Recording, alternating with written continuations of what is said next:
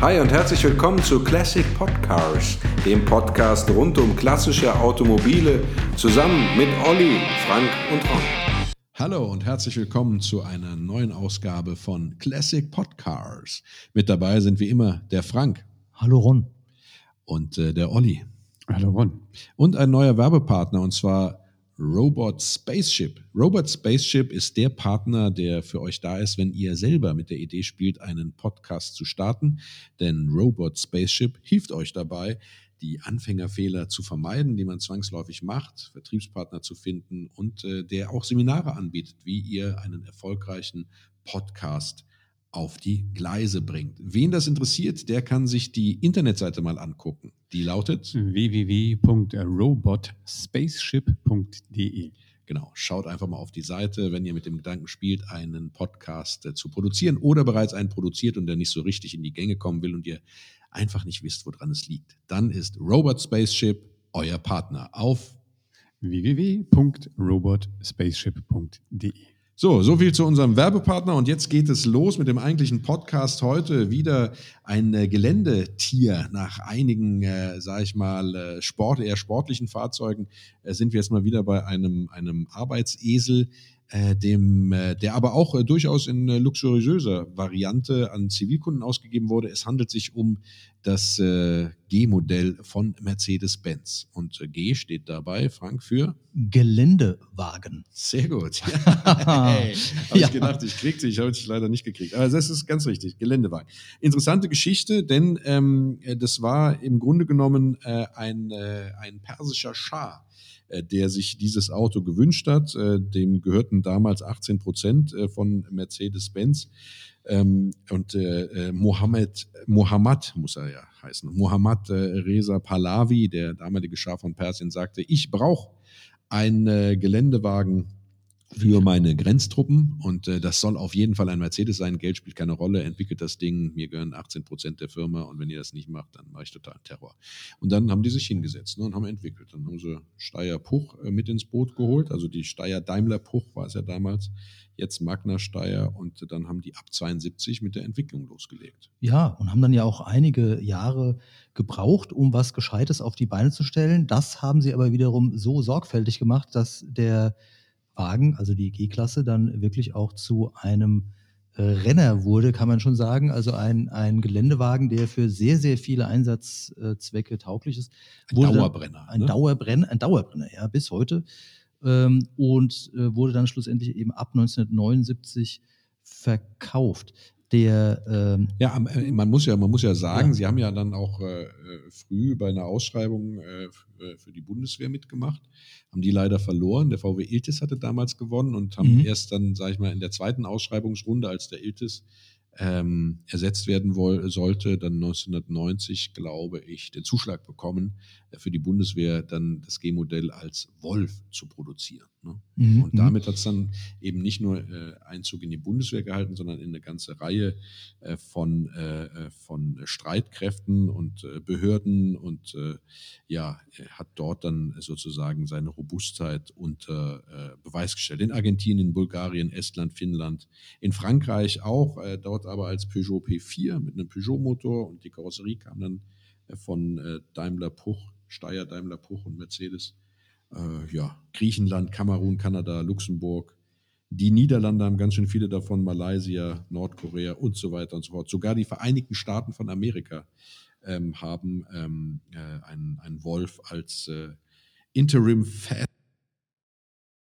äh, beim United States Marine Corps. Marine Corps. Ja, und diese Erfolgsgeschichte ist eben der Tatsache geschuldet, also weltweite Erfolgsgeschichte, dass eben diese G-Klasse so vielseitig ist und auch in unterschiedlichsten Karosserievarianten ähm, produziert wurde als Kurz- und Langfassung, also der, das Modell Station, ähm, als Kastenwagen geschlossen, als Britsche, also dann offen und auch als Cabriolet. Also es gab wahnsinnig viele ähm, Varianten oder gibt sehr viele Varianten. Man, ich, äh, man darf eigentlich gar nicht in der Vergangenheitsform sprechen. ja, genau. ähm, und äh, auch unterschiedlichste Motorvarianten. Und wir werden nachher auch kurz über die äh, Zyklen, also die äh, Entwicklungszyklen sprechen, mhm. Äh, wo man dann eben auch erkennt, ähm, wie nach und nach auch technische Innovationen und, und alle möglichen Verbesserungen eingearbeitet wurden. Ja, wobei man tatsächlich sagen muss, also das Grundmodell war ja jetzt nicht äh, unbedingt der Technologieträger. Ne? Das war einfach ein Auto, das geprägt war von Robustheit und, und eben auch einer, einer ähm, Tauglichkeit für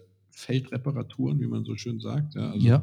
der musste eben dann auch mit einfachsten Mitteln im, im Gefecht äh, unter Gefechtsbedingungen reparierbar sein. Ja. Das hat dazu geführt, es ist ein Kastenrahmen, ein ganz simpler Kastenrahmen, geschlossene Kastenprofile äh, und Starrachsen. Ne? Zwei, ja, Starrachsen, äh, perfekt zum äh, Restaurieren, vor allen Dingen dieser ähm, Rahmen, den du erwähnt hast. Ähm, ja, also die ersten Modelle hatten das leider auch ähm, nötig. Also es gab ja zwischenzeitlich am alle- Anfang jedenfalls auch, auch. Rostprobleme. Ja. Aber äh, was ich sagen muss, weil du das angesprochen hast, Ron, mit der Einfachheit, das ist absolut richtig. Also die, ähm, der erste 2,4 Liter Diesel, dieser 72 PS Diesel, das war ja ein, ein sehr, sehr, sehr langlebiger, standfester Motor. Zwar mit relativ geringer Leistung, und, aber es kam eben auch nicht auf die Höchstgeschwindigkeit oder, oder Höchstleistung an, sondern es kam darauf an, dass das eben eine, eine robuste Maschine ist, die viel aushält und äh, und das war auf jeden Fall gewährleistet schon mit den, schon mit den ersten Modellen, das kann man sagen. Genau.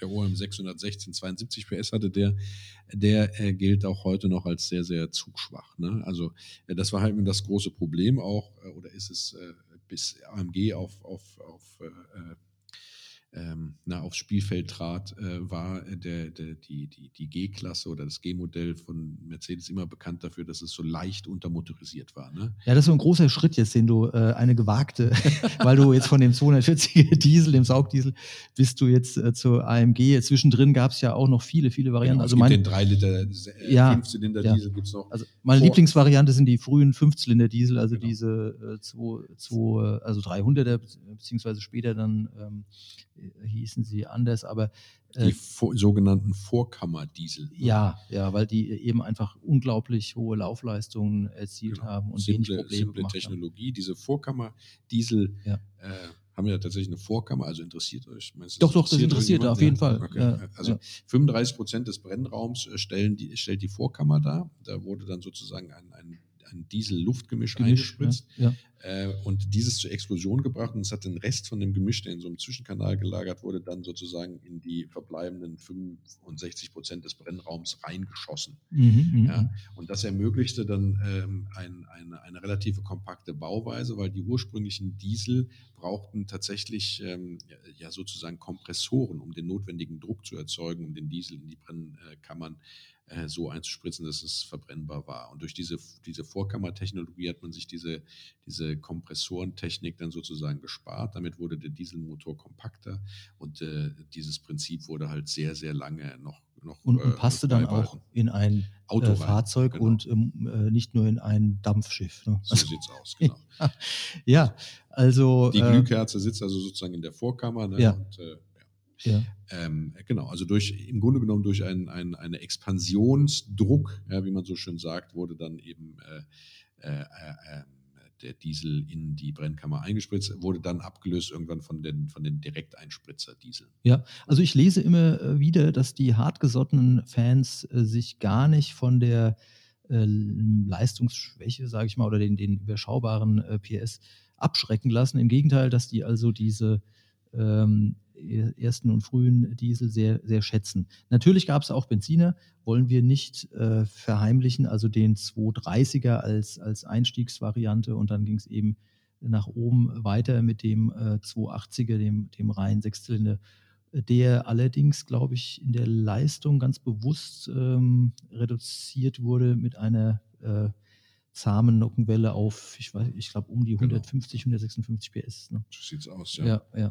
Kam ja auch mehr aufs Drehmoment an. Und, Genau, und dann gab es ja. den, den 300er äh, Fünfzylindermotor, ne? also ach nee, den haben wir ja schon genannt, ne? also Ja, 3 Liter, ja. 3 Liter Diesel. Mhm, mhm. Ähm, äh, das ist eigentlich, glaube ich, der, der am meisten Ja, geschätzt am wird. Ne? sinnvollsten. Ne? Also eine sehr sinnvolle Motorisierung für so einen Wagen, der ja auch im Leergewicht schon äh, äh, ab 2,3 Tonnen, also ist ja schon ein gewisses Gewicht, ja, wo man sich fragt, wo kommt das ganze Gewicht her? So riesengroß ist jetzt die G-Klasse auch wieder nicht. Aber war eben solide gebaut. Du hattest es ja anfangs schon erwähnt. Und äh, das waren auch sehr solide, also nicht nur die Starachsen, auch der, ähm, der Rahmen, den du erwähnt hast. Genau, Längs- und Quertraversen äh, Das wiegt natürlich, ja. Aber ist eben auch sehr stabil. Ja, ja absolut. Sehr, sehr hat äh, zwei äh, zuschaltbare Sperrdifferenziale gehabt für die Hinter- und die Vorderachse. Späte Modelle dann, also der W463, äh, dann in der zivilen Version, ähm, ich glaube aber auch in der Behördenversion äh, hatte dann ja nur noch ein Automatikgetriebe, aber dafür auch dann äh, drei Sperrdifferenziale. Also das heißt, das Zwischenachsgetriebe war dann auch noch ähm, äh, sperrbar. Hm? Ja, und damit wühlt er sich natürlich ähm, bei ähm, äh, ja, losem Untergrund äh, überall durch, selbst wenn ein Rad gar keine Traktion haben sollte. Und das ist ja auch das, äh, wo der, der G, die G-Klasse oft eingesetzt und gebraucht wird. Genau. Äh, bis hin auch zur Steigung. Ne? Also auch, das, auch die Steigfähigkeit war auch äh, ganz äh, großartig. Ich glaube, 35 Prozent, ich bin nicht mehr ganz sicher, also ab, ab 40 wird es, glaube ich, kritisch, aber jedenfalls genau. äh, auch diese Wert, Leistungswerte waren, waren und sind sehr beeindruckend. Ja. Genau, also wer jetzt nichts mit Sperrdifferenzial anfangen kann, Differentialgetriebe müsste eigentlich den meisten Automobilinteressierten äh, ein, ein, ein Begriff sein. Das dient also dazu, dass äh, die Räder äh, so gesteuert werden, dass sie zum Beispiel in Kurven oder sowas ähm, äh, wo das äußere Rad schneller sich genau. drehen muss als das innere, ne? so dass das alles funktioniert. Wenn man, wenn, man, wenn man aber dann sozusagen auf losen Untergrund kommt oder Matsch, äh, dann ja. kann so ein Differentialgetriebe dazu führen, dass die eine Seite halt durchdreht mhm. und die andere nicht. nicht. Und das ist ja. dann eben, was den Wühlfaktor angeht, jetzt nicht so toll. Und durch äh, das Sperren dieses Differentialgetriebes erreicht man dann sozusagen eine, eine starre Verbindung zwischen den Rädern und beide Räder drehen sich gleichmäßig Mäßig, weiter. Ja. Und hat man dann zwischen den Achsen auch noch ein äh, Sperrbetrieb, drehen sich alle vier Räder gleichmäßig mhm, weiter. Mhm, ja. Mhm. ja. schön erklärt. Ne? Ja, ja, hat er gut erklärt. Äh, das ist ja auch eine entscheidende. Ja. ja. Guck, guck mich so an. Uli ist ganz. Ja, du kommst nicht damit klar, dass ich jetzt hier mal, ja. ja. Mal was Positives sage. Das ist ähm, wichtig für einen Geländewagen. Ähm, gut, du hattest jetzt einige sehr interessante Motoren aufgezählt. Dann gab es ab 99, wenn man sich überlegt, jetzt ist ja auch schon wieder über 20 Jahre her, gab es dann wirklich eine große motortechnische Innovation durch die CDI. CDI-Technologie, also diese Direkteinspritzung und den Einsatz von Turbo, nee, Turbo gab es ja schon vorher, aber eben äh, äh, die, die Direkteinspritzung, wo ja die Einspritz, der Einspritzdruck ständig auch optimiert wurde. Und dann gab es eben Motoren wie den 400er CDI oder also generell äh, gab es dann eben große Leistungssteigerungen, die mhm. äh, ja, also man das ist immer schön, wenn man Leistung hat, aber es war jetzt nicht zwingend notwendig. Also man konnte auch Leistung vorher schon ist durch nichts fahren. zu ersetzen, außer durch noch mehr Leistung. Das musste, musste jetzt von Rons Seite kommen. äh, unserem Leistungsfetischisten. Genau, äh, 99 trat dann auch äh, AMG ne? Äh, ja. Äh, mit auf, auf äh, na, na, auf, auf das Spielfeld. Ja, ne? AMG ähm, ähm, bewirkt ja immer wieder wahre Wunder für Mercedes-Benz und natürlich auch andere Firmen, aber das ähm, hatte, AMG hat eben auch beim, ähm, bei der G-Klasse für sehr viele Innovationen gesorgt. Und man kann daran sicher auch erkennen, diese Neuentwicklungen und Verbesserungen, das ist ja alles nicht umsonst zu haben, dass es eben auch eine entsprechende Kundengruppe von Anfang an gab, die sich für diese Verbesserungen interessiert und die solvent ist und die sich diese äh, Fahrzeuge dann auch leisten kann. Weil man muss ja genau, auch, also äh, vornehmlich äh, auch aus, äh, sage ich mal, äh, illegalen Geschäften gespeiste Gelder. Ron, äh, Ron, lehnt, in Ron, Ron, lehnt sich gerade ja. weit aus. In gewissen Hamburger Kreisen sind diese AMG Mercedes. Ah, du redest jetzt von speziellen Gegenden.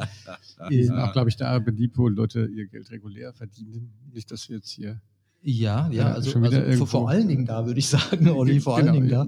Ja, es gibt natürlich man muss, man, muss, man muss tatsächlich was dazu sagen. Ne? Diese G-Klasse, die war ja, was dieses Grundprinzip angeht, ne? also zwei Starachsen, äh, Kastenrahmen und sowas, ist ja im Grunde genommen seit 1979 bis fast 2018 fast unverändert gebaut worden. Klar, es kamen andere Motorvarianten dazu, im Innenraum hat sich viel getan, das Interieur hat sich verändert, es kam ein bisschen Schnickschnack dazu und so weiter und so fort.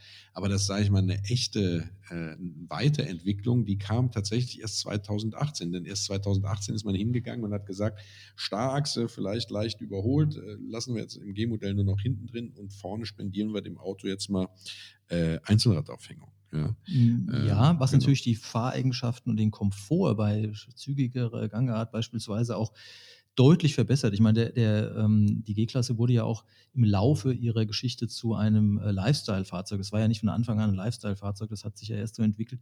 Du hast eben 2018, aber man kann auch schon 2008 äh, erwähnen oder lobend erwähnen, wo eben sehr viele Innovationen ähm, Einzug hielten und, und die Modellpflege, die ja eigentlich kontinuierlich weiter vorangetrieben wurde, ähm, ja, da gab es dann ja, verschiedene elektronische Helfer und das, das ähm, ja. ging immer so weiter natürlich. Ja, Wobei ich das tatsächlich Wahnsinn finde. Also ich glaube, die, die letzte Ausbaustufe von dem AMG, also der auch 2018 dann, ich weiß nicht, ob es jetzt einen aktuelleren gibt, aber damals äh, hat AMG dann 5,5 Liter V8-Motor eingebaut ja, mhm, mhm, äh, und hat äh, dann, also ich glaube 585 PS oder was der dann. Ja, ja oder nee, Quatsch, 4 ja, Liter V8-Motor wurde, wurde, der 5,5er wurde abgelöst durch einen 4-Liter-Motor und dann 400 äh, irgendwas PS oder 585 PS.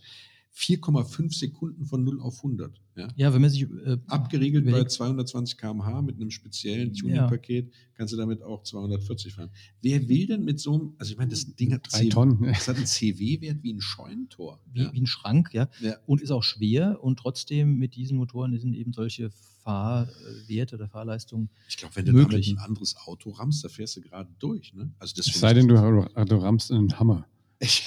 Genau. Das finde ich wirklich ein bisschen übertrieben, muss ich ganz ehrlich sagen. Selbst und das, hat auch, das, das finde ich übertrieben deswegen, weil dieses Auto ja, ich meine, den Charme des G-Modells macht ja im Grunde genommen aus, dass es ein, ein absolut geländegängiges Arbeitstier war, ja, oder ist. Und wenn man sagt, okay, jetzt bin ich aber jetzt kein Militärangehöriger oder bei irgendeiner anderen Behörde, ich will schon meine Ledersitze und elektrische Fensterhebel und Sitzheizung und sowas, ja, drauf geschissen, dann kann man das auch da reinbauen. Und es war immer noch ein Geländewagen.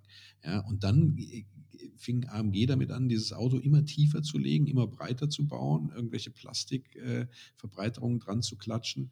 Und am Ende war das einfach ein, ein, ein, ein Lego-Baustein, der mit unfassbar viel PS äh, die Fahreigenschaften, also oder die Beschleunigungswerte hatte von, von, von, einem, von einem durchaus veritablen Sportwagen. Ja, also liebe Hörer, ihr merkt schon, der, Glaubens, der Glaubenskrieg, Ron ist auf. jetzt äh, äh, aufgeregt, äh, die, der Glaubenskrieg tobt da draußen, weil eben dieser Wagen, und das ist nicht, nicht nur Ron, der sich darüber Gedanken macht, sondern es gibt eben sowohl diese ähm, Fahrzeuge, die einfach äh, beim moderater, in moderater äh, Fahrweise oder geringer Geschwindigkeit durchs Gelände bewegt werden, und es gibt eben auch diese PS-Monster, muss man schon fast sagen. Also es gibt sehr, sehr viele unterschiedliche Varianten, äh, dieser G-Klasse. Alle haben irgendwo natürlich auch ihre Daseinsberechtigung. Absolut. Ich möchte niemandem, äh, dass wenn jemand das Kleingeld hat und das Auto toll findet, um Gottes Willen, er soll es sich kaufen. Ja. Ich, ich, äh, ich, ich komme da bei solchen Sachen nur ins Grübeln manchmal. Ja, klar. Also jetzt natürlich ist immer die Frage, wo man, wo kann man das auch wirklich einsetzen. Aber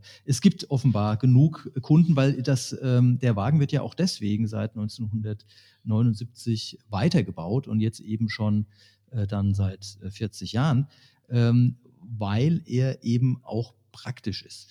Äh, ikonisch robust, damit wirbt auch äh, der Hersteller Stronger Than Time, das ist so ein, ein Claim oder ein Slogan ähm, von Mercedes-Benz. Und da ist ja auch was dran, wenn man eben die lange Produktionszeit sieht.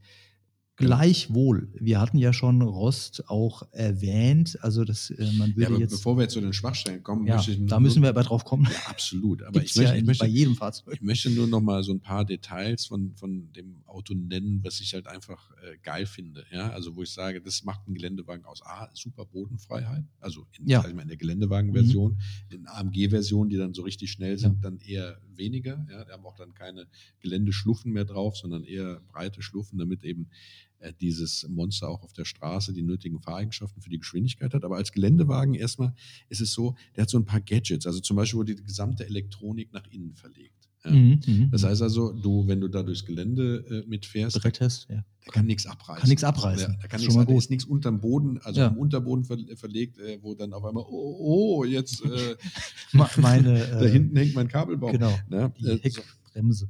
Wurde, genau, wurde, wurde alles nach innen verlegt. Es gibt, äh, da, es gibt für das Auto auch eine Schlechtsprit-Variante. Also Ja. dieser Motor Baureihe 642, OM 642, gibt es auch als Schlechtsprit-Variante. Das heißt, da kannst du dann halt Fast sowas wie ein Vielstofffahrzeug. Genau, so Ja. ungefähr. Ja. oder mit einer niedrigen Ja. Klopffestigkeit oder Ja, sowas, ja. ne? Kannst du da äh, dann reinballern. Erfüllt allerdings die Euro 3 Abgasnorm nicht. Gut, das also ist schon ja klar. damals nicht. Vielstoffmotor genau. Ja. Das- Es ist Ja. übrigens auch so, wenn du dir heute einen Wolf kaufst, also das G-Modell Ja, äh, in ja. militärisch, sagst ist, Mhm. Mhm. spartanische Ausstattung, hohe Geländegängigkeit, das reicht mir, das ist für mich das G-Modell, äh, hast du zum Teil Probleme, die Abgasnormen zu erfüllen, weil diese Militärfahrzeuge eben nicht äh, mit den zivilen Abgasnormen übereingestimmt sind ihrer Mhm, Baujahre. Da mhm, muss man mhm. schwer aufpassen oder eben einen äh, willig äh, erblindeten TÜV-Prüfer haben. Ja, gut. Äh, du Ja. hattest jetzt positive Dinge erwähnt. Also dazu, Genau, ich wollte, ich wollte auch noch, ich wollte noch, noch dazu sagen, ach so, wolltest du auch was? Nein, nein, ich wollte nur sagen, also Dachlast äh, und überhaupt Zuladung, das sind ja alles sehr positive Eigenschaften Das ist eines. super positiv, aber was äh, auch toll ist, ist die Achsverschränkung und die Ja. durch, durch die zwei, respektive später drei Differentialsperren natürlich auch die absolute Geländetauglichkeit. Also es gab kaum einen Untergrund, wo der sich nicht durchgewühlt hat. Ja? Ja. Und äh, dann war es halt so mit verschiedenen ähm, Möglichkeiten, also der Auspuff höher legen und sowas, hatte der auch eine sehr annehmbare Warttiefe. Also bevor das Auto voll mit Wasser lief Ja. ähm, äh, oder, oder der Motor dann da ernsthaft, sage ich mal, zu schlucken hatte, musste auch schon einiges passieren. Das freut den Jäger Am und den Reiter. Am allergeilsten aber ist der Kippwinkel. Das heißt, Ja. ne, man äh, Mhm. überlegt sich ja immer oder man testet, äh, ab wie viel Grad kippt Ja. ein Geländewagen. Dieses, dieser Kippwinkel ist ähm, in idealer äh, äh, Auslegung bei 40 Grad. Man spricht aber von 38 Grad sozusagen im Prospekt, damit niemand die 40 Grad ausprobiert. Und man sagt aber, ähm, äh, bei gutem Untergrund sind sie sicher fahrbar bis 35 Grad. Hast du mal in einem Geländewagen gesessen, der 35 Grad gekippt ist, an einem Ähm, Hanglang? Ähm, bewusst nicht, also habe ich sicher schon, Wahnsinn. aber das ist, das ist, ähm, ich weiß nur, Ziemlich dass schräg. das fühlt sich sehr, sehr sonderbar an, ja. Ja, ja. wirklich. ja. Und äh, ich darf ja nur äh, aus meiner Bundeswehrzeit äh, ähm, berichten. Ich war da Fahrer von einem Fahnenjunker, der da also in der Offiziersausbildung war und der da einen Lehrgang leiten musste äh, über Orientierung im, im Feld. Ja? Und das waren dann immer am Wochenende, jedes zweite Wochenende nachts musste der so einen Lehrgang machen und der hat gesagt, hier, böse, du äh, bist mir äh, in deiner Fahrweise lebensverneint genug. Ich brauche dich im Wald auf dem Wolf als mein Fahrer. Und dann musste ich den da immer durch jegliche, jegliches Terrain mit dem Wolf äh, äh, Kutschieren. durch- kutschieren. Ja, Und das ja. war richtig geil. Das sind meine Ja. Offroad-Erfahrungen im Wolf. Und deswegen finde ich den als Geländewagen auch so geil. Und immer wenn ich dann äh, diese AMG-Dinger sehe, Das- denke ich, was da- ist nur aus dem Wolf geworden? Ja, das erklärt ja auch, warum eben nicht nur Jäger und Reiter und die Feuerwehr und der Katastrophenschutz äh, glücklich sind äh, mit dem Modell, sondern äh, eben auch die ganze Offroad-Szene es faszinierend findet, mit so einem Fahrzeug äh, im Wald oder wo auch immer, also wo man natürlich fahren Genau. darf, in einer Kiesgrube Und es gibt, es gibt zu bewegen. Es gibt ja auch, äh, auch Karosserievarianten in jeg jeglicher Art. Also gut, mittlerweile wird er, glaube ich, nur noch als äh, in der Langversion gebaut. Ne? Also diese Kompaktversion gibt es überhaupt nicht mehr. Den gab es ja als Cabrio, wie du eben schon richtig äh, Mhm. äh, erwähnt hast, auch beim Bund übrigens. Ja? Wobei man da sagen musste, also der, der böse Zivil-Wolf äh, oder G-Modellfahrer sagt ja, ähm, wenn du dir ein Cabrio kaufst, denk immer dran, dass du nicht beim Bund bist, wenn du das Cabrio abmachst. Das hat den Hintergrund, dass diese Plane, also diese, wie nennt man das denn, das Verdeck, Verdeck, das ja, Verdeck ja. abzumachen, das Ja. ist ganz einfach, schnell runter, drauf zu kriegen. Ist dann, dauert dann schon ein bisschen. dauert, aber da ist enorme Spannung drauf. Du musst es zu zweit machen und du musst es relativ symmetrisch machen. Mhm. Und deswegen, wir sind hier nicht beim Bund, ja, sei vorsichtig, weil beim Bund hast du die regelmäßig eingerissen, dann bist du halt hin, hast gesagt, brauche eine neue Plane. Dann hast du halt eine neue gekriegt. Wenn dir das jetzt als ziviler Besitzer passiert, Dann, ist das nicht äh, mehr so toll. Ja, Genau. musst du selber bezahlen. Ja, Dann gab es dann gab's die geschlossene Variante, den Zweitürer ähm, geschlossen. Sehr kompaktes Auto, äh, sehr zu empfehlen, äh, gerade, sage ich mal, in kälteren Regionen im Norden, weil äh, das Cabrio doch recht zugig ist dann im Winter und diese geschlossene Variante ist wärmer, ist dichter. Wesentlich wärmer, ja. Hatte, glaube ich, auch so Notsitze, die nicht äh, unmittelbar hinter Fahrer und Beifahrer sitzen, sondern so am Rand, ne, so 90 Grad versetzt, waren, glaube ich, diese Notsitze. Also bei der, kurz, bei der kurzen äh, äh, Karosserievariante. Ich, ich habe nur einen äh, gefahren, der war hinten leer. Also ob da jetzt Ja. normalerweise noch Sitze Das drin sind, das kann ich ja gar nicht sagen. Das war einfach ein Jagdwagen, der hat Mhm. da hinten dann das tote Reh reingepfeffert in so eine Plastikwanne, da seine Gewehrtaschen da drin liegen und ist damit einfach äh, Ja. gnadenlos durch den Wald geheizt. Ne? Mhm, mhm. Manchmal ist er nur jagen gefahren, hat überhaupt nicht dieses Auto verlassen. Der fand es einfach nur geil, in, in der G-Klasse durch den Wald zu brettern. Das der, der Familie äh, gesagt, ich gehe mal jagen, ich mach mal ein bisschen Hege, dann ab ins Auto ja, und zack, einfach nur. Äh, Darf ich da kurz was nachfragen? Der Kippwinkel ist das, wenn du mit dem Auto quasi orthogonal zum Hang fährst? Nee, parallel. Das me- meine ich ja. ja, also Ja. du fährst quasi Parallel zur Straße am Hang. parallel zur Mhm. Straße am Hang, ja. Ja, so. Also ich zeige das jetzt mal. Also wenn du über die, So, über, über die linke oder die rechte Seite sozusagen kippst. Ja, Also ja. Vorder- und Hinterrad. Okay. Ja. Aber der kann doch schon quasi mehr oder weniger Ziemlich steil. 45 hoch. Grad hoch. Ne? Habe ich mal irgendwo gehört, das- dass der das- 100 Prozent schafft. Also wie, wie, wie steil der hochkommt, das weiß ich Also der tatsächlich kommt, nicht. kommt aber äh, der, sicherlich noch steiler hoch. Aber die, die, was, äh, genau, also das ist gut, dass du es ansprichst, Olli, ja, weil also- das also von, über fünf- also ich weil das, Nee, übergeht nicht, glaube ich. Ne? Also ich glaube 100. naja, Also, also, man sieht, du siehst kein Horizont das sind, mehr. das dann. sind 90, also das sind, oh Gott, jetzt 45 benutzen Grad. wir hier unsere Hände. Also 100 Prozent Äh, Steigung sind 45 Grad, habe ich mal irgendwo. Aber es war eine Ja. wichtige Frage, Olli, weil ähm, manche ja nicht wissen, was man darunter versteht unter dem Kippwinkel. Also eben, wie Ja, Ron also- erklärt hat, wenn man parallel fährt. Das ist, ne, wo man die berühmten Hanghühner hat, ne? die so ein kürzeres Ja, Bein haben, damit Genau, sie nicht genau, umfallen. genau. Das ist ein so- schönes Bild, ja. Ja. Hanghühner, Ja, schön, sehr ja, schön. Ja. Ja, Ähm, Aber, aber aber ich finde das Coolste, wenn man da schon bei den. Also es gab ja, ich glaube, korrigiert mich, Jungs, fürs australische Militär, die haben sich ja dann für den Sand, gibt es ja auch einen dreiachsigen. Den ja, den gibt es auch, den, also die, die, äh, die Scheiß stehen auch da drauf. Der wird aber nicht von Mercedes selber. Ich glaube, das ist Oh, das eine Lizenzfertigung von irgendwie oder eine Spezialanfertigung von Mercedes. Ich kann es dir da, nicht da genau bin ich sagen. überfragt. Ich weiß nur, es gab ja die Langfassung auch als Siebensitzer, aber diese mit Doppelachse Ja. hinten habe ich auch schon gesehen. Ähm, ist sicherlich dann noch wesentlich schwerer. Also wenn schon der kleine äh, 2,3 Tonnen wiegt, dann wird das natürlich ähm, ja auf Genau. jeden Fall Richtung 4 Tonnen gehen. Also in der, in der Autozeitung, es gibt ja äh, eine Autozeitung im Internet, Autozeitung heißt die, ne, da wird davon geredet, dass er 80% Steigung schafft. Okay. Mhm. Also Und, und einen, einen Kippwinkel von bis zu 54% hat. Aber das ist dann, da möchte ich dann aber fa fast davon ausgehen, dass es dann sozusagen die offene französische Militärversion ist, also noch nicht mal Capri, also die fast kein, kein ganz Gewicht, kein Dach. kübelähnlich ist, Ja, ja. kein Dach hat. Mhm. mhm. Ähm, also ich meine, natürlich verringert sich der Neigungswinkel, Mhm. äh, der Quatsch, der, der Kippwinkel auf jeden Fall ähm, äh, Ja. immer, äh, je höher sozusagen das Dach ist und ob du eine Zuladung auf dem Dach hast oder nicht. Ne?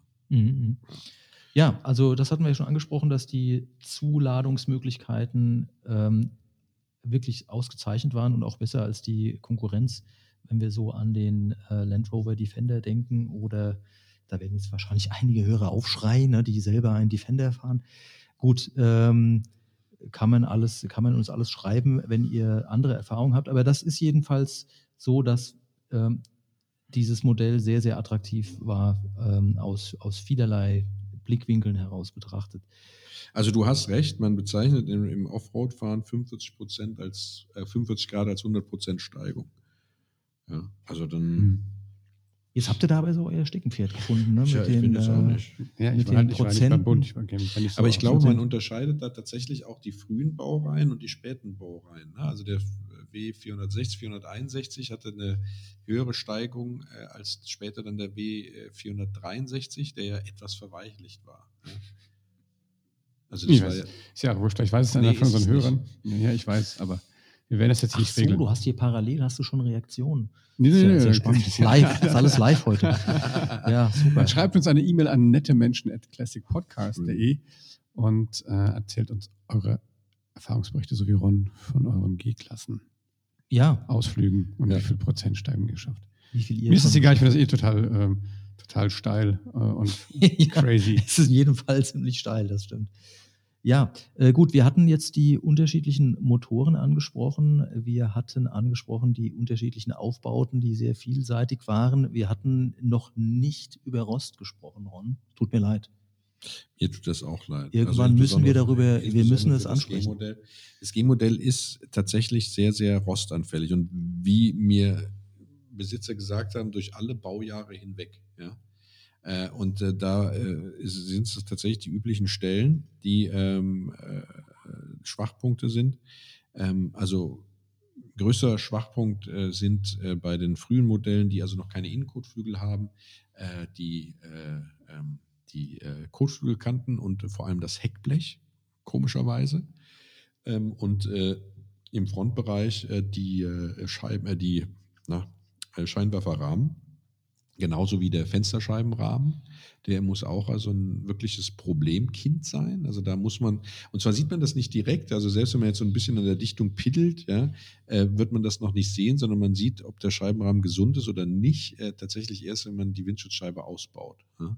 Das ist bitter, ja. Das ist tatsächlich sehr bitter, ja. aber äh, es ist wohl eine Reparatur, die gängig ist und die, für die es auch halt gute Reparaturbleche gibt. Aber es ist natürlich eine Heidenarbeit, also Schweißarbeit, man muss es natürlich können. Was den Radkasten betrifft und die erstgenannten Schwachpunkte, ist das ja irgendwo auch erklärbar, wenn äh, Steine, also wenn man durch Gelände fährt und eben nicht nur Feuchtigkeit, Nässe, sondern eben auch Steine oder Kies nee, hoch äh, ja, äh, schleudert. In der Tat richtig, das ist so. Also Schweller ist übrigens auch ein, ein, ein Bereich, mhm. wo, wo mhm. er gerne faul ist. Türkanten. Ähm, ja. Türkanten, genau, ja, Türkanten auch. Das hat aber vor allem mit der mangelhaften Rostvorsorge zu tun. Und wer jetzt, äh, sage ich mal, äh, sich so ein Auto kauft, dass das jetzt noch in einem guten Zustand ist, dem sei geraten, dass er sofort, äh, sage ich mal, eine Hohlraumkonservierung vornimmt. Also hingeht, Mike Sanders beispielsweise ist ja das bekannteste Fett, aber es gibt auch noch sehr viele gute andere Fette auf dem Markt, die man dann also mit den entsprechenden äh, Pistolen äh, in, diese, in diese Hohlräume äh, reinspritzen kann. Ja? Also rund um die Rücklichter, die Seitenwand hinten, Schweller, Rückwand, Türen, äh, ja. unten, ja, also die Unterkanten, ja. die Türunterkanten bei den äh, anderen Türen, der Scheibenrahmen und die Kotflügel. Also wer das Glück hat, ein rostfreies oder nahezu, ja, wird, du, du nimmst mir schon neu, die Illusion, aber dann, dann sollte man auf jeden Fall diese Maßnahmen äh, durchführen. Genau. Und wenn man einen frühen hat, also einen 64er oder 461er, soll man gucken, dass man die Innenkotflügel von dem späten 463er sich besorgt und da anpasst. Also dass also das, äh, das ähm, Schmutzwasser nicht äh, ungeschont sozusagen in den Radkasten spritzt, sondern da ein bisschen, ein bisschen äh, abgedichtet ist. Ne? Warum ist das so wichtig, Ron? Weil es sonst teuer wird? Wenn man es nicht macht? Rost ist immer teuer. Es kostet unglaublich viel durchzuschweißen. Naja, der ist ja, es ist ja schon so, dass er, sag ich mal, von, von, von der, von den, von der vom Design her sehr viele gerade Flächen hat. Ja? Also der ist schon gut schweißbar. Ja? Also die Karosseriearbeiten sind gut durchführbar und du kriegst auch alles, was dein Herz begehrt, was du brauchst. Ähm, allerdings ist es, ist es tatsächlich so, dass Schweißen immer Arbeit ist und du hast immer dann eine geschweißte ja, Karosserie. Egal wer es macht, also ob genau. gut oder schlecht, aber jedenfalls muss man. Du hast immer, immer eine geschweißte Karosserie auch, ja, ja, was also manchen auch ärgert, der sagt, ich hätte gern einfach einen absoluten Originalzustand. Mhm. Äh, und äh, ähm, ja, es ist einfach äh, ärgerlich. Also wenn du, wenn du diese, du kaufst ja so ein Auto, wenn du das fährst und jetzt sage ich mal nicht nur zum Flanieren nimmst, also sage ich mal die Menschen, die sich für ein AMG entscheiden, was übrigens auch sehr tolle Autos oder schöne Autos sind, aber eben keine Geländewagen mehr in meinen Augen, äh, die werden wenig Probleme damit Rost haben, weil diese Autos werden mutmaßlich nicht extrem im Gelände bewegt. Dafür ist die Bodenfreiheit ja. auch viel zu gering. Ja, die fahren dann mal einen Feldweg oder sowas, da hast du vielleicht mhm. mal einen Lackerplatzer durch einen Steinschlag oder ähnliches. Aber wenn du jetzt so ein Auto tatsächlich ganzjährig bewegst, im Gelände, im Winter auf der Straße, denn dafür ist er super ausgelegt mit einem zuschaltbaren Allradantrieb, ähm, äh, dann äh, hast du Salz und sowas und wenn du keine Innenkotflügel etc. hast oder das nicht dann regelmäßig sauber ausspritzt, ja, äh, in der Waschbox, äh, dann setzt sich das Salz in Falzen und sowas fest und dann rostet das. Und dann, wenn du dann schweißen musst oder äh, schweißen lassen musst, was ja dann noch schlimmer wäre, dann hast du echt halt Arbeit an der Backe. Also gehen wir mal davon aus, du findest ein Modell, das erschwinglich ist, aber natürlich auch schon Rostprobleme hat. Ähm, tja, zu welchem Preis kann man denn da was finden oh, oder zuschlagen? Total. Übrigens ein kleiner Tipp von mir. Die Schweizer, also die Bruch-G-Modelle äh, äh für die Schweizer Armee, die waren hohlraumkonserviert oder sind hohlraumkonserviert. Das heißt also, wenn man einen Puch findet, die sind auch teurer als die Mercedes übrigens. Puch, ja. Genau, ja, dann hat man ja. äh, meistens gute Chancen, da sage ich mal noch ein besseres Modell. Zumindest von der Karosserie in einem guten Zustand zu finden. Was man ganz oft findet, sind günstige Modelle. Also man, mhm. ich sage es mal so, ähm, ich glaube nicht, dass man äh, noch ein Auto findet, was, äh, sage ich mal, fahrbar, also direkt gefahren werden kann, vielleicht als Rolling Restoration. äh, unter 8000 Euro. Das ja, ist, da gehe ich mit. Das ist Ja. absolut unmöglich. Ja, unmöglich. Wenn man so ein Auto kaufen will und sagt, ich habe jetzt weder die Zeit noch die Fähigkeiten, ähm, äh, da schwer Arbeit reinzustecken, ich will einfach nur fahren, ich will ein schönes Auto haben, dann muss man ab 15.000 Euro ist man dabei und dann hat man meistens entweder eine Militärvariante oder eine sehr spartanisch ausgestattete frühe, frühe Ja, Variante, ja, also einfach ein Geländewagen. ja. Und äh, wenn du dann hingehst und sagst, okay, ich will so einen, so einen geilen schwarzen Jagdwagen mit Volllederausstattung und sowas, muss man nicht mal ein AMG sein, ja, aber Ja, ein bisschen dickerer Motor auch noch drin Mhm, und äh, mhm. am besten Checkheft gepflegt und sowas, dann ist man ganz schnell bei 40. Ja. Ja, ja.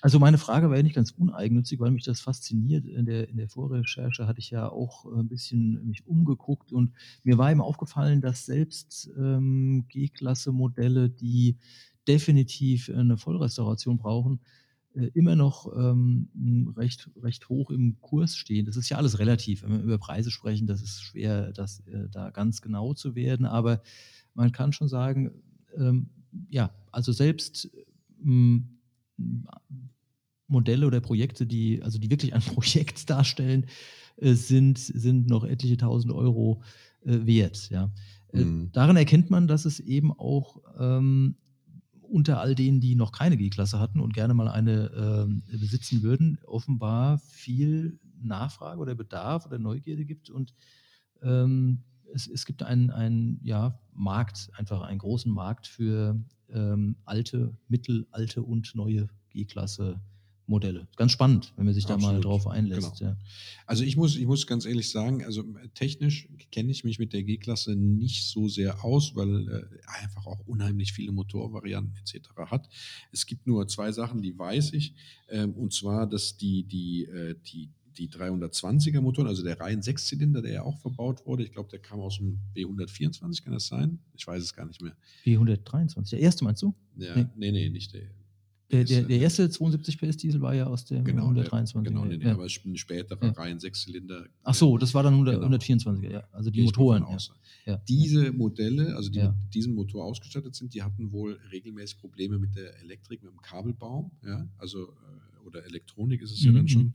Äh, Da sollte man vorsichtig sein. Was ich auch weiß, ist, ähm, dass ähm, man ähm, gucken muss, dass äh, es kein Knacken gibt. Also man sollte äh, in, in, ich mach's nochmal anders. Also, We- Wegen, wegen Kabelbrüchen meinst du? Nee, nee, was meinst nein, du man, man, geht jetzt, man geht jetzt hin und schaltet das Allradgetriebe, schaltet Ah, zu. so. Und dann fährt man eine möglichst enge Kurve. Das soll man Ja. mit eingelegtem Allradgetriebe eigentlich nicht machen. Ja, ja, ja. Ähm, und dann muss man äh, den Kopf aus dem Fenster halten und muss Mhm. darauf achten, ob es äh, Leute Knackgeräusche gibt. Mhm, mhm. Weil wenn es die gibt, dann sind äh, ähm, an den ähm, na, Antriebswellen die Lager, es sind bestimmte Lager dran, äh, die sind dann kaputt. Mhm, Und die müssen dann ersetzt werden. Und das ist dann tatsächlich sehr, sehr teuer. Äh, äh, und deswegen sollte man darauf achten, dass das wenigstens ähm, äh, nicht der Fall ist. Ja, das sind so die neural neur- neuralgischen Punkte. Also der neuralgische Punkt ist, wie Ja. du das äh, schon mal gesagt hast, der Rost auf jeden Fall. ja. Und äh, dann äh, weiß ich bei den Sechszylindern 320er Motoren, dass es da Probleme gibt mit den, na, mit den Kabelbäumen. Äh, und ansonsten ähm, weiß ich nur von, von den äh, Hypokineten, so heißen diese, diese äh, in der Antriebswelle, diese Ausgleichsgelenke, ja, dass die dann defekt sein können, wenn das knackt. Ja. also jedwede, äh, das ist völlig richtig. Also Gelenke oder Kreuzgelenke oder Lager, das ist halt immer mit Arbeit verbunden, wenn man dann ähm, das, ja, man kann das theoretisch natürlich auch selbst machen, aber ich würde in dem Fall davon abraten, weil einfach die, Absolut. das ist äh, sicherheitsrelevant und wenn, äh, das sind einfach auch unheimliche Ich habe Kräfte, das, die ich da hab das, wirken. ich hab das auch noch nie gemacht, muss ich Ja, ehrlich sagen. Also ja, ich habe ja. da keine Ahnung. Ich weiß nicht, ob das wie ein normales Antriebswellentauschen ist oder ob das, sage ich mal, ein bisschen mehr Arbeit ist. Kann ich nicht sagen, habe ich mich nie mit beschäftigt. Ähm, weil, wie gesagt, meine Erfahrungen mit der G-Klasse beziehen sich auf das Fahren, äh, dieses Fahren Das- durch, das, durch den Wald. Spaß was, haben. Ich was will Spaß, ich will Spaß. geil war. Also es ist mit einer meiner schönsten Erinnerungen an die Bundeswehrzeit, Ja. äh, da mit dem Wolf da durchs Gelände und durch den Wald zu heizen, teilweise eben Ron, dann Ron du musst jetzt dringend, äh, Olli, du musst jetzt was sagen, weil Ron fängt gerade wieder an, seine Bundeswehrzeit zu verklären. Wir können ja mal Also- kurz, seid ihr mit den Preisen durch? Nee, wir haben noch gar nicht richtig angefangen. Ja, dann mach mal. Ich habe ja noch ein bisschen Trivia in, in petto. Oh, oh, okay. Also Ja. bevor Olli jetzt loslegt, Ähm, äh, zu den Preisen, du hattest schon die Untergrenze genannt von Genau. 8.000, hast dann gesagt, also ab 15.000 wird es dann so halbwegs interessant, aber eben ohne große Luxusausstattung. So Nach oben gesagt, ist ja. das wirklich komplett offen, also Komplett. wirklich komplett offen, weil Also wir eben in bekannten Internetportalen stehen auch Autos für 180.000 Euro. Ganz drin, genau, ne? ganz genau. Also einfach nur mal, um sich eine Vorstellung zu machen.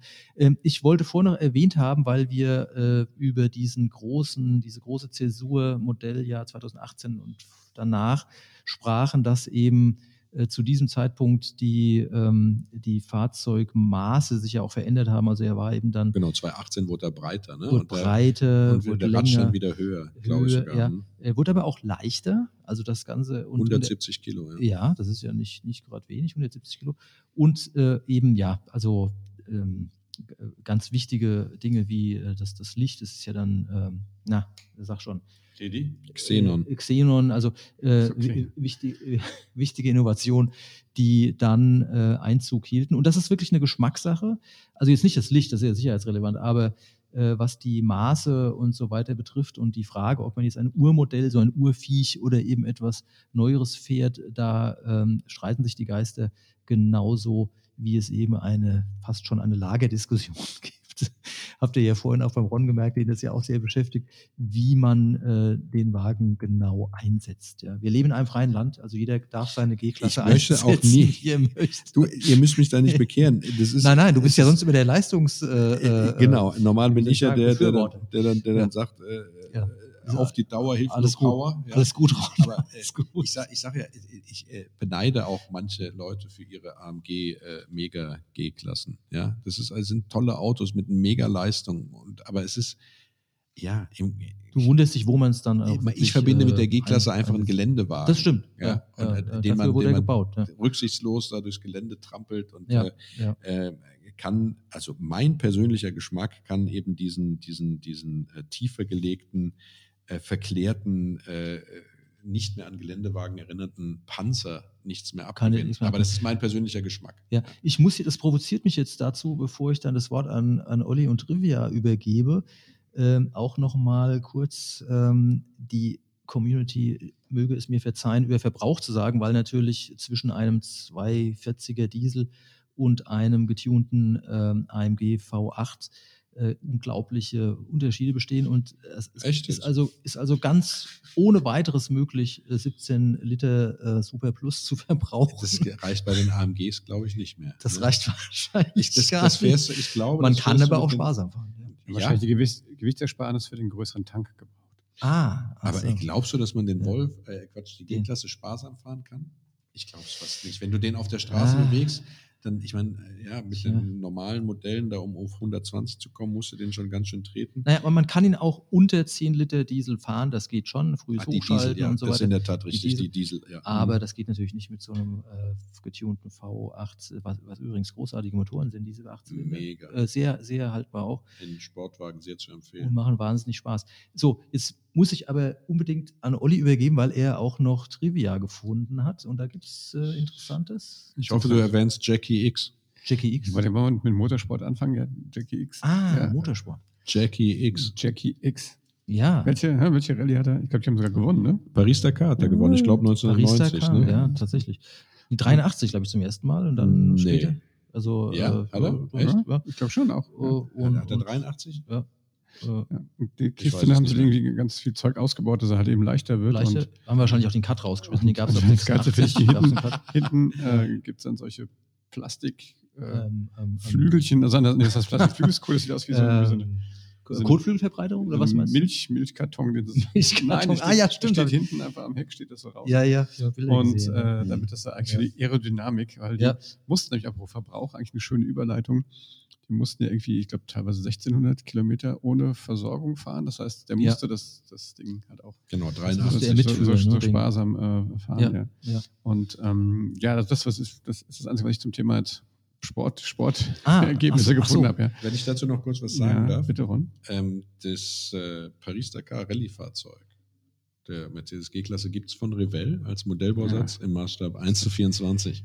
Sehr schön. Ist übrigens von Italeri jetzt in den alten Formen neu aufgelegt Und du hast worden. ihn auch als Modell? Nee. Nein. Was? Äh, Oh, okay. Ich habe nur den Ja, Unimark Weihnachten wenn, wenn jemand äh, äh, nette Menschen at classicpodcast.de, wenn jemand Ron ein Modell anbieten möchte. Ja, Man- ich wir würde mich sehr freuen. Bietet, wenn Ja. ihr, wenn ihr Ja. Barista K Modellbausätze habt äh, vom Ja. äh, G-Modell oder auch andere Modellbausätze, die ihr nicht äh, Ja. oder kostengünstig abgeben wollt, dann äh, eine E-Mail an nette Menschen at classicpodcast.de. Bei Trivia fiel mir jetzt gerade noch ein, es würde, passt so ein bisschen dazu, ähm, ähm, der Tipp ähm, Jubiläumsmodelle. Also Jubiläumsmodelle hat man auch immer mal wieder durch Filme fahren sehen. Leider fallen mir jetzt nicht all diese Filme ein, Äh, aber, es wollen sind ja meistens die erfolgreichen Menschen, die dann einen, äh, was weiß ich, 30 Jahre, 40 Jahre. aber wollen wir jetzt wirklich Olli seine, seine Sparte Trivia klauen? indem Nein. Wir jetzt, Das lass ist eine nette- Überleitung. Du, sprichst Nein, von Otto, oder? Äh, zum Beispiel. Nein, ich habe im, im, Museum, meine ich, im, im Mercedes-Museum steht das Modell Otto. Das ist Ah, tatsächlich ein. Ähm, Modell Otto. ja, Eine das ist- Ottifantenform, das, oder? Nee, gar nicht. Nee, das der heißt, glaube ich, wirklich so von seinem Besitzer so genannt. Und, ähm, äh, ach, jetzt muss ich kurz überlegen, Otto wie der, wie Kern, der, hab wie ich der hieß. Okay, glaube ich, hieß der. Das war so ein Weltenbummler. Und der ist, Ah, glaube ich, Otto irgendwie unsägliche, äh, ich glaube, der ist das Ding 30, über 30 Jahre gefahren. Mhm, mhm. Und auch Ach so, der durch, alle, durch alle Länder dieser Ach, Welt stimmt, ist der gefahren. stimmt. So. Und die, das Ding, und er glaubt, der nannte das Auto Otto. Ah, Der hat ihm den Namen Und- gegeben. Also genau, so, liebevoll. Das war eine Reportage äh, gesehen. Ja, ja, ja. Das ist aber jetzt tatsächlich Ja. jetzt keine extra Baureihe, sondern das ist dieses Ja. eine Exemplar gewesen. Ähm, ja, aber an wen wurde denn äh, der, der erste, äh, die erste G-Klasse ausgeliefert? An den Papst. Nee, da komme ich gleich zu. Danke dafür. Den, Den, den nee, Persien? äh, nee, auch nee, der, war, ja- der, der hatte ja von nichts mehr. Ja, Der, wurde, Der- der wurde ja quasi dann, die, äh, die Revolution hat ihn vorher heimgesucht, bevor er sein ja. Auto da. Nee, nicht tatsächlich an, an Arnold Schwarzenegger. Ah, Nein, nein, das war der erste Der amerikanische. Ja. Der erste Amerikaner, also der erste Ich meine, amerikanische Promi Österreicher in, in Amerika. in Amerika kriegst du auch die Ja. Kiste zuerst. Ja. Ja. Und der. Papst natürlich, das berühmte Papamobil. Papamobil, Das war auch eine. Der schusssicher. steht, der steht ja auch, glaube ich, im Daimler-Museum. Ne? das Das kann. Papamobil. Der hat so eine Glas, Glaskuppel da Ja. drauf. Ne? Den kannst du so abnehmen. Schön war es Ja. nicht, aber sicher. Ja. Also ich meine, diese Kuppel, ja, das ist halt äh, Wurde leider das traurige Attentat, Notwendigkeit. Wurde das Attentat auf den Papst vor oder nach der Einführung oh, der da G-Klasse? fragst du mich jetzt was. Auf Papst Johannes Paul II. Wahrscheinlich schon vor, weil. Und dann kam die G-Klasse. Ja, aber ich kann es echt nicht genau sagen. Müssen wir mal gucken. Also ich kann mich da noch als Kind dran erinnern. An diesen. An diesen äh, An das Papamobil, die nee, G-Klasse. die, ja, das auch, aber auch an das, an das Attentat auf dich. ich kann mich nur Ja. an die G-Klasse erinnern, nicht an das Attentat. Du bist ja viel jünger als Ja, so, so unterscheidet ihr euch eben. Es wäre ja auch langweilig, wenn ihr genau Ja, die gleiche aber- Historie hättet. Ja, aber bei, bei Filmen muss ich sagen, da, ist- da gibt es eine Million Mal, ist der in irgendwelchen Filmen vorgekommen, aber so einen richtigen, Kracher. so einen richtigen Kracher habe ich jetzt nicht äh, entdeckt. ich dachte, Aber er kommt immer der, wieder. immer wieder, das ist der in So klassische. Schmonzetten, ja. Bergdoktor. Ja, ja, genau. ja, der gut, der Als, Bergdoktor. als natürlich. Jagdwagen immer Ja. in äh, Rosamunde Pilcher. Ja. Ja, natürlich. Aber er ist halt so ne, in so einer, ich sag mal, der, Aber er hat nie eine Hauptrolle gespielt, wie zum Beispiel der Opel Manta in Manta Manta oder so. nee, im, also oder bin nicht, Martin bei James Bond.